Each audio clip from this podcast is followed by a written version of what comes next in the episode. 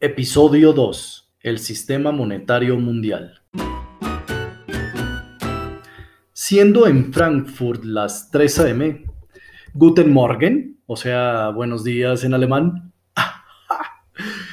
bueno, en este episodio, el episodio número 2 de ALB, quiero pedirles disculpas, pues no estaremos viendo el tema de la guerra entre Siria y Palestina no es porque no lo haya preparado, no es porque no haya yo leído la otra verdad de este conflicto, ni mucho menos, sino porque al estar investigando la otra verdad, me encontré con tantos temas que derivan de la verdad del, del sistema monetario, del sistema económico mundial, y es por esto que decidí que primero haría un capítulo sobre este tema. ¿Ok? No crean que soy, que no, que no hice mi tarea. Entonces, el episodio 2 de ALB lo dedicaremos a ver la verdad, la otra verdad, la verdad alterna, la verdad ALB de, de la economía, del sistema monetario. Hablaremos de cómo se creó el sistema económico, con base en qué, todo sobre los créditos, la deuda y, y todos estos temas que aunque pensamos que los sabemos, realmente y sorprendentemente no sabemos cómo funciona el sistema económico que usamos a diario y que hasta podemos decir que, vivimos para él. Sí, em, sé que suena horrible, pero conozco mucha gente que vive para trabajar y no, y no al revés, no trabajan para vivir. Bueno, lo, lo que primero me llega a la cabeza es la palabra fe. Es la primerita palabra que me llega a la cabeza cuando pienso en el sistema económico. ¿Por qué la palabra fe? ¿Por qué la fe? no, no estamos hablando de nada religioso. Estamos hablando de la fe como la palabra que describe la creencia en algo que no existe o que no podemos comprobar. ¿Y, por qué creo yo que es fe? Pues porque como, como lo, comenté, lo comenté anteriormente, es uno de los sistemas que menos conocemos, el sistema económico, que, menos pues, nos cuestionamos eh, y, en el que más creemos. No, no sabemos cómo se crea el dinero físico, cómo se crea el dinero virtual, no sabemos las políticas por las cuales el dinero está gobernando, eh, perdón, por, las cuales el, dinero está gobernado, ni cómo realmente afecta todo esto a la sociedad. O sea, estamos creyendo en algo que ni conocemos ni sabemos, ¿no? Vivimos actualmente en un momento en donde el 40% del dinero a nivel mundial es manejado por el 1% de la población mundial. Sí, por ese 1%. Ahora, el 50% de la población mundial vive con menos de 2 dólares al mes. Vivimos en un mundo en donde aproximadamente 35 mil niños mueren diariamente de pobreza y enfermedades que se pueden prevenir. En un mundo donde anualmente mueren de hambre aproximadamente 9 millones de personas y en donde más de 40 billones de niños y adultos tienen obesidad. Piénsenlo, yo les dejo ahí unos segundos. Ok. Pensando en todos estos números, algo es claro, algo está súper claro. Algo no está funcionando, está muy mal y es una locura. Y la culpa es la forma en que el sistema económico está hecho. Es por esto que es muy importante saber cómo funciona y por qué nuestro mundo está como es económicamente. Pensemos, siempre nos han mostrado la economía como una cantidad de fórmulas, leyes, reglas, todas complejas, inentendibles, aburridas, puros números raros que nadie entiende con, unas cosas raras, ¿no? Que nada más así los, los actuarios y economistas saben de qué están hablando. Pero esto realmente es una, es una cortina para que no lleguemos a entender la simpleza del sistema que domina el mundo. No estoy diciendo que quede muy claro que todas estas fórmulas y leyes y reglas numéricas y con símbolos y cosas que no entendemos los humanos mortales, no quiere decir que eso sea falso. No, eso es matemáticas, eso está comprobado. Lo que estoy diciendo es que nos ponen todo esto encima para que la mayoría el común denominador, que no somos economistas, no sepamos de qué carajos están hablando y que sea muy aburrido todo esto. Esto es simple, es una cortinilla y es mucho más simple de explicar que con todas estas fórmulas. Y, les voy a, tratar, voy a hacer mi mejor esfuerzo para que para explicarles de la mejor manera. Digamos que el gobierno de un país X necesita dinero. Vamos a ponerle nombre a ese país. Le voy a llamar, no sé, Curuba. Vamos a ponerle Curuba. El país se llama Curuba y el gobierno de ese país necesita dinero. ¿Ok? Muy bien. Para hacer X cosas, no importa. El punto aquí es que Curuba, el gobierno del, país de Curuba necesita dinero. Entonces, el gobierno de Curuba va y le pide al Banco Central Federal, no sé, vamos a ponerle 10 billones de dólares. 10 billones de dólares y estoy contando, eh, perdón, manejando la moneda dólares, pues es la más usada a nivel mundial, la, más común para todos. Entonces, el Banco Central le dice al gobierno de Curuba, claro, por supuesto, quieres 10 billones, yo te los doy, pero entonces esos 10 billones van a comprar, nosotros con esos 10 billones, te vamos a comprar 10 billones de dólares en bonos de gobierno, por supuesto. No nada más te podemos dar los 10 billones así como así. Entonces se convierten en que el Banco Central le dice al gobierno de Curuba, te doy tus 10 billones de dólares, pero con eso, para dártelos, yo estaría comprándote 10 billones de dólares en bonos de gobierno. Entonces el gobierno dice, va, perfecto. Lo que hago es, el gobierno de Curuba hace hojitas de papel, las pinta, le pone nombres, números, eh, caras de personajes famosos de la historia y les da el nombre de bonos del tesoro. Después les pone un valor para que entre todos estos papelitos hermosos creados sumen 10 billones de dólares y ya con esta cantidad los mandan al Banco Central. Cuando lo recibe, crea otros papelitos con diferentes caras, números, textos, colores y los llaman notas de la Reserva Federal o lo que conocemos los mortales como dinero. Les asigna valor para que, otra vez, de un total de 10 billones de dólares, pero ahora sí en notas del gobierno o en dinero, y se los manda al gobierno de Curuba. Espero, espero vayamos bien hasta ahí me, está explicando bien. Va, entonces ya con los papelitos en mano, llamados dinero, ahora los 10 billones de dólares llamados dinero, el gobierno de Curuba va y los deposita en una cuenta de su banco preferido, banco privado preferido, para que esto haga crecer en 10 billones de dólares la oferta monetaria del gobierno de Curuba. ¿Qué quiere decir? El gobierno de Curuba ahora es 10 billones de dólares más rico. Perfecto. Y así, ¡pum! 10 billones de dólares de dinero nuevo se crearon y entran al sistema económico. Muy bien. Ahora, cabe aclarar que esta explicación la quise hacer como, como si fuera física para explicarles mejor, como una, una transacción física, pero todo este proceso se hace digitalmente. En todo este proceso, realmente los papelitos físicos nunca se crearon de hecho, para el 2008 aproximadamente solo el 3% del dinero a nivel mundial era físico, según el Banco Mundial. Entonces, si pensamos en cómo hemos avanzado con la digitalización, podemos llegar a calcular que el total del 98% del dinero actual a nivel mundial es digital. ¿Ok?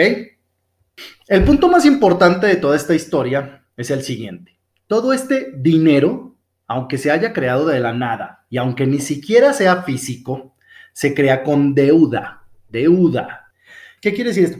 Vamos otra vez al gobierno de Curuba. Quiere decir que el gobierno de Curuba, al pedir este dinero, se endeuda con el Banco Central, por supuesto. Pero más adelante vamos a, explicar esta parte de la deuda. Por ahora regresemos a la historia, que tenemos 10 billones de dólares nuevos en la reserva del, del banco que el gobierno de Curuba haya seleccionado. ¿Ok? Entonces, ese banco, cuando el gobierno de, Curuba depositó este dinero, entre comillas, en ese banco, esos 10 billones de dólares, ya son parte del banco. ¿Va? Perdón. Ya tenemos 10 billones de dólares entonces nuevos en el, en el banco que el gobierno de Curuba haya seleccionado. Pero la ley dicta que solo el 10% del total de la reserva de cada banco debe de ser mantenida. ¿Qué quiere decir esto? Que de estos 10 billones de dólares que puso el gobierno de Curuba en la cuenta de banco que él seleccionó, y que ya ahora el banco tiene 10 billones de dólares más en su reserva, solo un billón de dólares debe de quedarse como reserva requerida del banco, ¿ok? Tiene 10 billones de dólares gracias a que el gobierno de Curuba los puso ahí, pero de estos 10 billones solamente el 10%, o sea, un billón de dólares, debe de quedarse en la reserva requerida por ley. Los otros 9 billones de dólares restantes pasan a ser lo que llaman los bancos reserva excesiva, lo cual usan como base para nuevos préstamos. Seguro en este momento están pensando, pues está bien, estos 9 billones nuevos fueron sacados de los 10 billones anteriormente creados, de los 10 billones que depositó el gobierno de Curuba, que ya sabemos que no son reales. Pero tampoco es así. Los 9 billones nuevos, llamados reserva excesiva, son creados mágicamente por el banco, no son tomados de estos del 90% de los 10 billones. Así como los 10 billones anteriores que tenían, en vez de dejar el 10% y tomar estos 9 billones para reserva excesiva y usarlos de préstamo, no es así. Estos 9 billones nuevos se crean eh, y, mágicamente y ahora se, se suman a la reserva total del banco.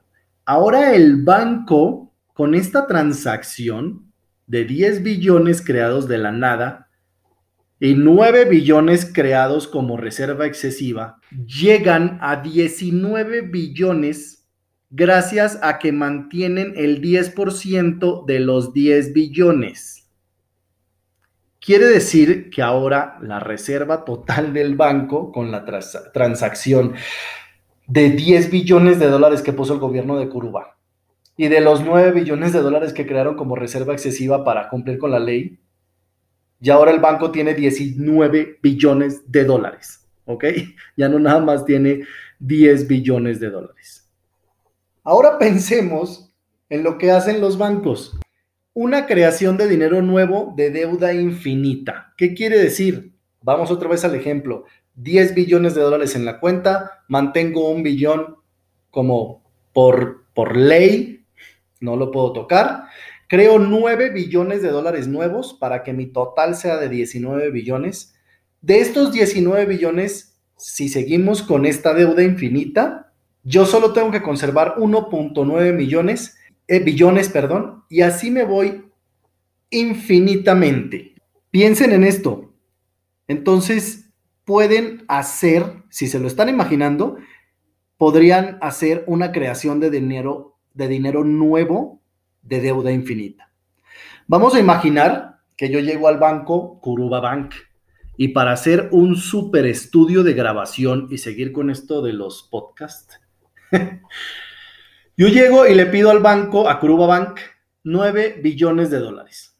El Kuruba Bank me presta los 9 billones de dólares y por supuesto estos se depositan, entre comillas, a mi cuenta de banco de Kuruba Bank. Ajá. Pues eso quiere decir que Kuruba Bank ya tiene 9 billones nuevos, 9 billones de dólares nuevos para hacer el modelo perfecto de creación de dinero. Ellos solo conservarán por ley el 10%, que son 900 millones, y los otros 8.1 billones de dólares quedarán como reserva para nuevos préstamos. Y así podemos hacer una cadena casi infinita de préstamos y depósitos, lo que nos indica matemáticamente que de los 10 billones de dólares iniciales, regresando al depósito que hizo el gobierno de Curuba al Curuba Bank, de esos 10 billones de dólares iniciales, el Kuruba Bank puede crear 90 billones de dólares en préstamos. Y todas estas leyes y maneras de creación del nuevo dinero digital y físico lo pueden consultar, por supuesto, en el documento llamado Modern Money Mechanics, que fue creado en 1961. Espero haya quedado muy clara esta parte, si no ya saben que por ahí está el correíto. Vamos a relajarnos un poco, esto ha estado muy tenso. Eh, vamos a darnos unos minutos para pensar en lo que ha pasado, reflexionar en nuestro interior, ¿no es cierto? Pero yo entiendo que, esto es, tenemos que descansar el cerebro un poco porque hay que organizar las ideas de, todo, lo que, de todo lo que hemos hablado, hasta, hasta yo me estoy cansando.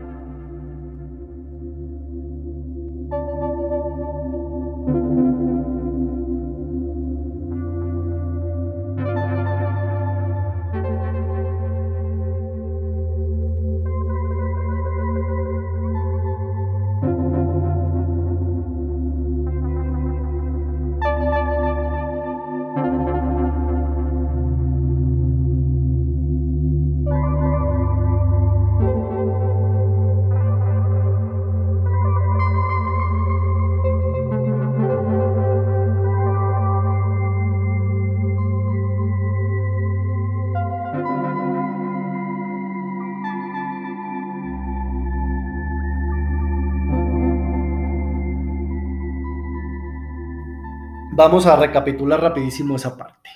Ya regresemos, regresemos, conectémonos otra vez. El gobierno de Curuba necesita 10 billones de dólares, se los pide al Banco Central o a la Reserva Federal, dependiendo del país. El Banco Central le dice, claro que sí, pero pásame 10 billones de dólares en bonos del Tesoro. Estos bonos del Tesoro con valor de 10 billones de dólares se van al Banco Central o a la Reserva Federal. Estos producen nuevo dinero. Recuerden que todo esto es digital. Producen nuevo dinero y le dicen al, gobierno de Curuba, oye, ya puedes usar, toma, ahí están tus 10 billones de dólares. Te los deposito en esta cuenta de Curuba Bank. Entonces Curuba Bank dice, qué buena onda, ya mi reserva creció 10 billones de dólares, mantengo por ley ese 10% sin tocar, que es un billón, pero tengo 9 billones que son la reserva excesiva, la cual puedo usar para préstamos. Y de estos 9 billones, le puedo prestar a Pedro para su estudio de grabación los 9 billones. Solo tengo que mantener 900 millones como reserva por ley y me queda una reserva excesiva mágica de 8.1 billones de dólares. Recuerden que si hacemos esto con base en los 10 billones de dólares iniciales, el banco Kuruba Bank puede crear 90, 90 billones de dólares en préstamos. Listo. Sigamos. Recordemos que también eh, el valor del nuevo dinero, del dinero que creó el Banco Central, la Reserva Federal, tiene que salir de algún lado.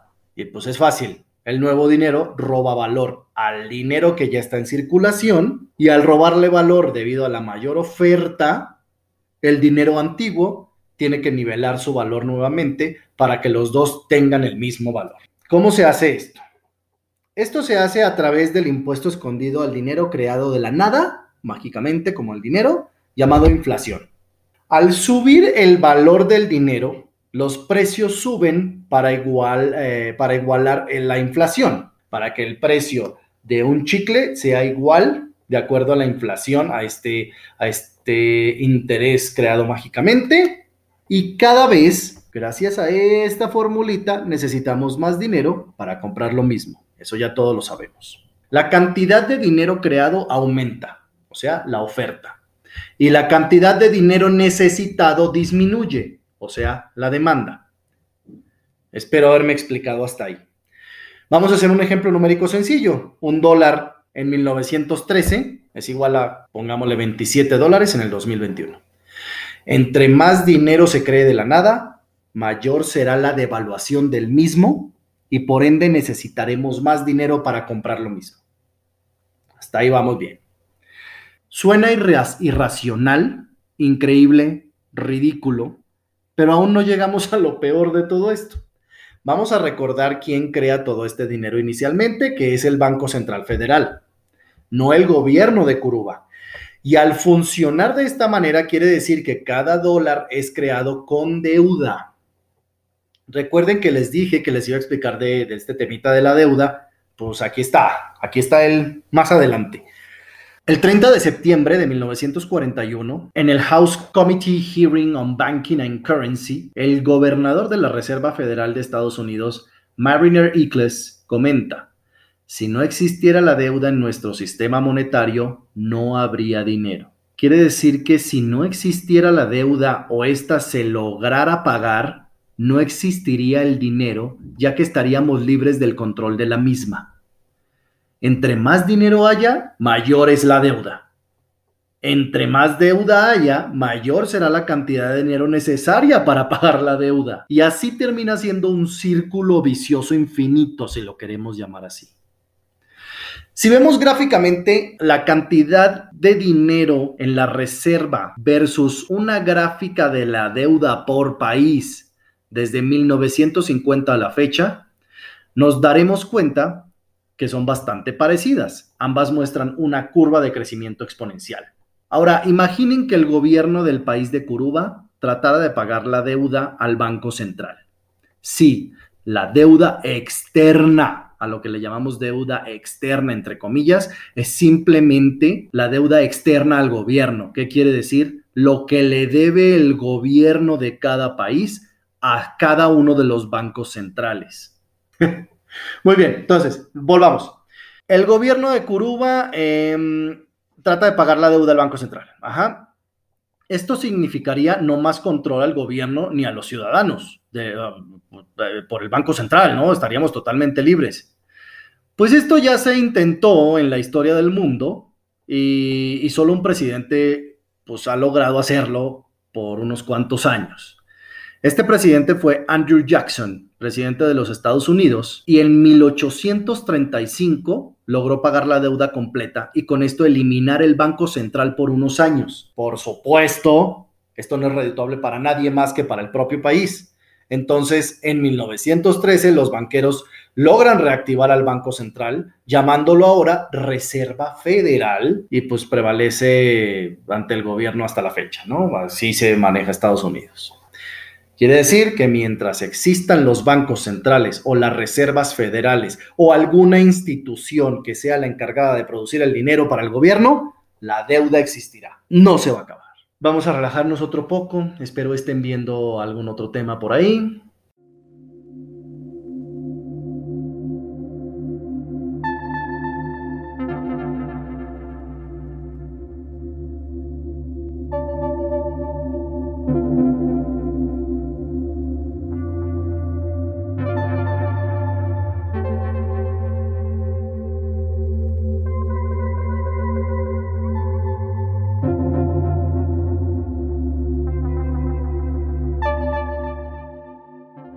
Espero haberles dado tiempo de que sigan viendo y de que se relajen un poco. ¿Por qué? Porque viene un temita extra de esta locura. Todavía nos falta adherirle o sumarle algo más a este desquicio económico. Ahí va. Todo esto que está ocurriendo y que ha ocurrido durante muchos años de la historia, sabemos que es un desastre para el 98% de la población mundial. Pero todavía nos falta algo más, algo extra que debemos sumar a esta locura de institución y modelo. Falta todo esto adherirle los famosos intereses. Sí, deuda, intereses. Como vimos anteriormente, la creación del dinero nuevo se da no solo cuando el gobierno le pide al Banco Central, sino también cuando los bancos prestan dinero. Cada vez que alguien pide un préstamo y o crédito, se genera un interés, el cual debe ser pagado al banco. Pero recordemos que el dinero de ese préstamo y o crédito salió directamente del 90% del dinero reserva excesiva o reserva excedente de la reserva del banco. Esto hace que al generar un nuevo préstamo y o crédito, la cantidad de dinero más el interés se vuelve mayor a la que el banco tenía.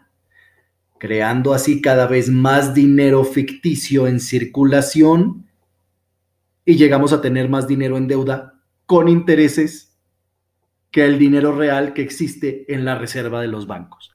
Entonces digamos que yo voy al Kuruba Bank y pido un préstamo hipotecario, ¿ok? Después de pasar por el denigrante proceso, que es pedir un préstamo, cualquier tipo de préstamo, Kuruba Bank me presta 100 mil dólares. Yo con ese dinero me compro una casa, la cual pagaré por los próximos 25 años, pongámosle. Pero resulta que al año 10 yo no puedo seguir pagando el préstamo de la casa. ¿Y qué hace Kuruba Bank? Me la embarga, me la quita. Al menos para mí, eh, personalmente, esto es una opinión personal, eso es robo e injusticia. Es el robo y la injusticia más grande ya que para empezar, el dinero que me prestó Kuruba Bank ni siquiera existía realmente en un inicio. Me prestaron dinero imaginario, creado por ellos, y al final se quedaron con un bien material. Con esa lógica, y les voy a contar una historia, se citó en 1969 un caso en la Corte de Minnesota, en el cual el, señor Jerome Daly recibió una demanda por parte del banco, ya que querían quitarle su casa por no pagar la hipoteca. Para no hacer el cuento más largo, el banco tuvo que aceptar que el dinero de la hipoteca había sido creado de la nada y que por ser así, el banco no contaba con ninguna forma de propiedad legal para el intercambio como lo marcaba el contrato. Debido a esto, la corte favoreció a Jerome y Jerome se quedó con su casa. Hasta ahora hemos visto y entendido cómo funciona realmente el sistema monetario, pero viene la pregunta más crucial en todo esto, porque todo el mundo se la hace y todo el mundo me ha hecho esta pregunta bastantes veces. ¿Para qué funciona de esta manera? ¿No? ¿Por qué? ¿Por qué lo harían así? Sencillo, para responder esta pregunta, con bastante más exactitud, vámonos hacia atrás, muchos años antes. ¿Recuerdan cuánto tiempo se mantuvo la era de la esclavitud en el mundo? Les cuento un poco. Comenzó con Mesopotamia y Sumeria en el 3500 a.C. y supuestamente terminó en los años 1600. Imagínense, hagan una, una cuenta de la cantidad de años que se mantuvo la esclavitud. Pensando, claro, en la forma de esclavitud típica que conocemos, donde tienes humanos que trabajan para ti y tú les das alimento y vivienda. Ese es el, sistema, eh, el modelo de esclavitud típica. Ahora permítanme presentarles el modelo de esclavitud moderna. Necesitamos dinero para vivir. Se necesita deuda para generar ese dinero. Estás obligado a tener un empleo para pagar la deuda pero el dinero solo se puede crear por medio de préstamos. Entonces, ¿cómo podríamos librarnos como sociedad de la deuda? Pues ese es el por qué. ¿Por qué lo hicieron?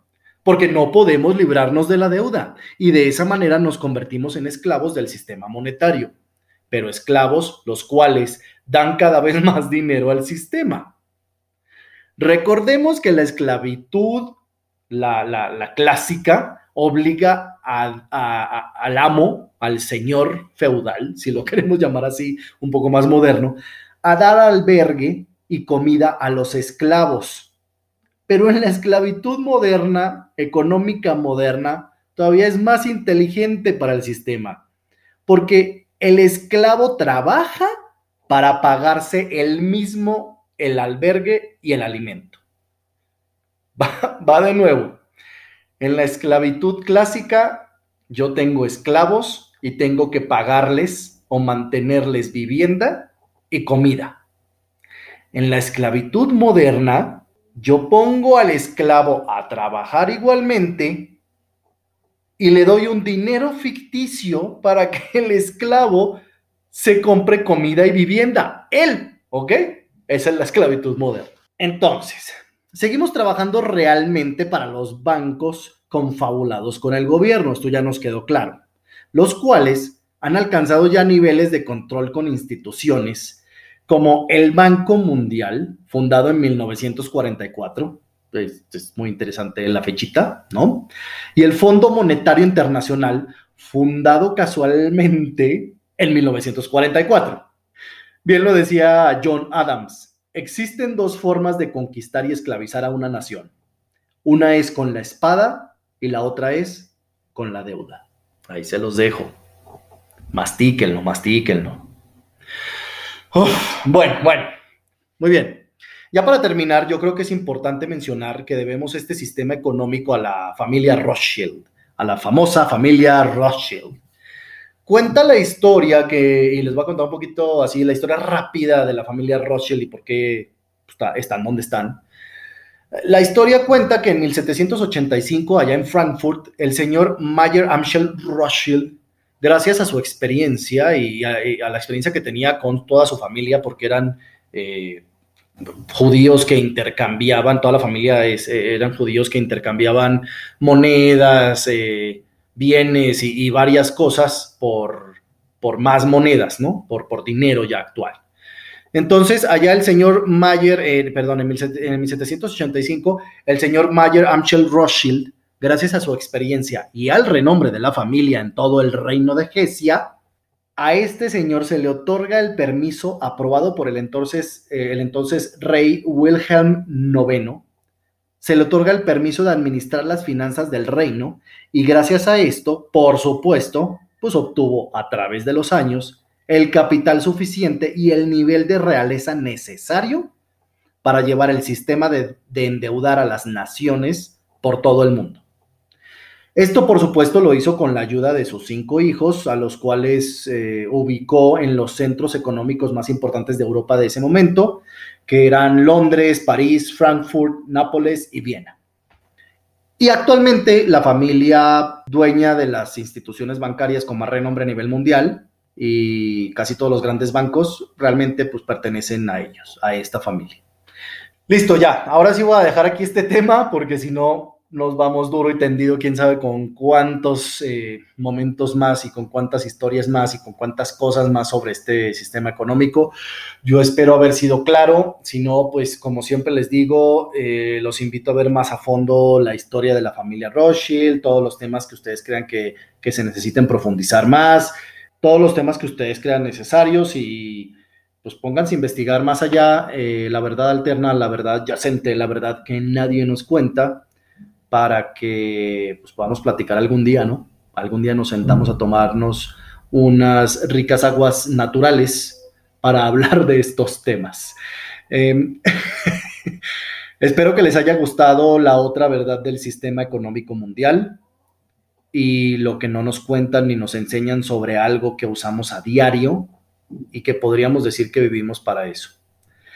Les recuerdo, muy importante, que todo esto son investigaciones y mi único objetivo es darles a conocer una verdad alterna sobre los temas que escuchamos y con los que vivimos día con día.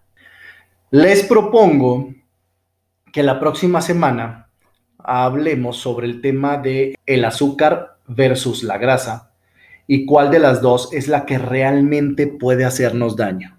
Así es, una verdad alterna. Bueno, recuerden el correo amamoslaverdad.gmail.com para cualquier comentario o duda. Y, y pues nada, aquí lo dejamos. Mil gracias por escucharme nuevamente. Y sin más por el momento, este fue Pedro Sterling y todos ALB.